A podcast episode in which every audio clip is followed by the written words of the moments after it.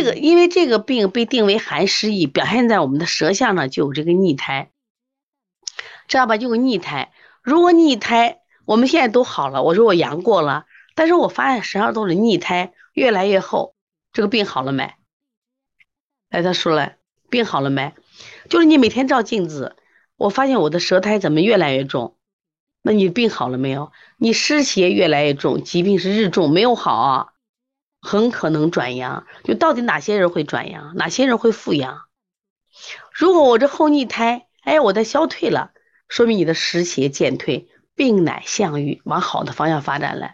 所以这段时间特别重要，不光自己，还有自己的孩子，还有自己的客户，你一定最近啊多给他们拍舌象，拍完以后给他们对比一下。最近也是大家学习舌象的一个好机会，因为每个人都有病嘛，而且我们感染了同一个病毒嘛。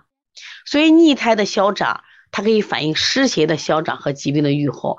湿邪增加，胎厚病加重；湿邪渐退，胎消病就好了。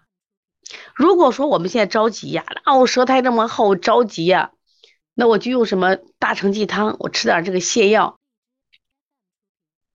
贾雨堂说，我们家四个人都没有吃了一粒药，都抵抗过来的，不错，真是不错啊。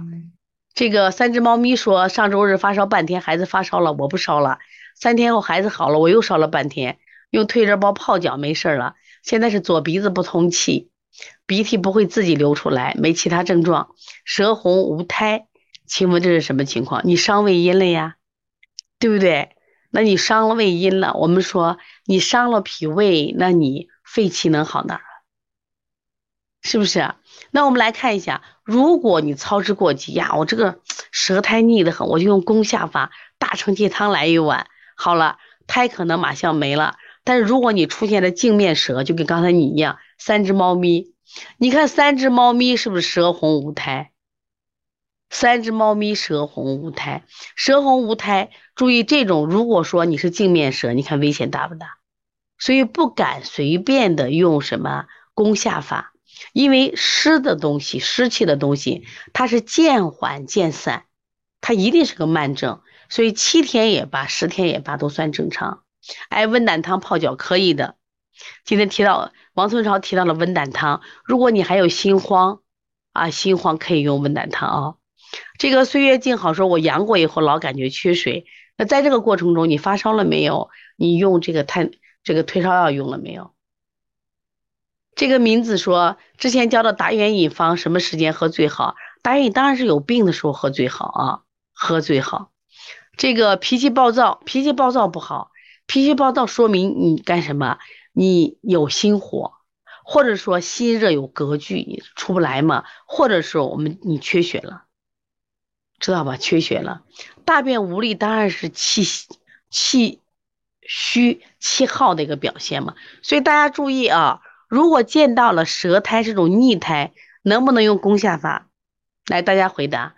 如果最近啊，我们阳了的小朋友到店里来找你来推拿，如果这个小朋友现在舌苔是白腻苔，能不能用攻下法？你能不能上去给人家推六腑、清胃经、清大肠？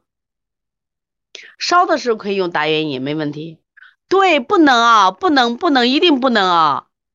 记住。它为什么不能？它是湿邪，湿邪我们用消法，不能用什么攻下法。你可以用搓四横纹，你可以用揉板门，你可以用搓摩胁肋，是不是？你可以用揉腹，你千万不要用推六腑、清胃经、清大肠。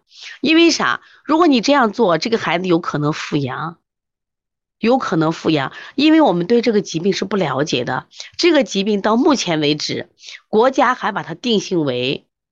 甲型、乙型的乙型的传染病，昨天昨天啊，昨天才定的，定成为乙型的传染病。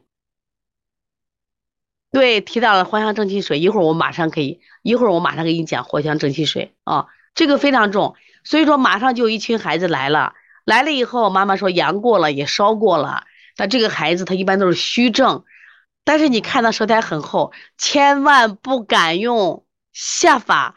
不要用推六腑，不要用清胃经、清大肠，明白了没？你可以用消法加补法，不能用下法和清法啊。对，然后第六天腰痛的不行，本来就有腰椎间突出。你看，我跟你说痛啊，一定记住痛有几种原因，一种痛就是不通则痛，一种痛是不溶则痛。那现在要看看你，你现在这个痛是不通则痛还是不溶则痛？如果不溶则痛，你的舌色是淡的，说明你气血虚了，你现在是不溶则痛，知道吧？如果说你的舌苔依然很厚腻，舌质还很红，苔黄腻，那这种是是不通则痛。那不通则痛，我们用的是不通祛湿的方法来做。哎，对，把这搞清楚啊。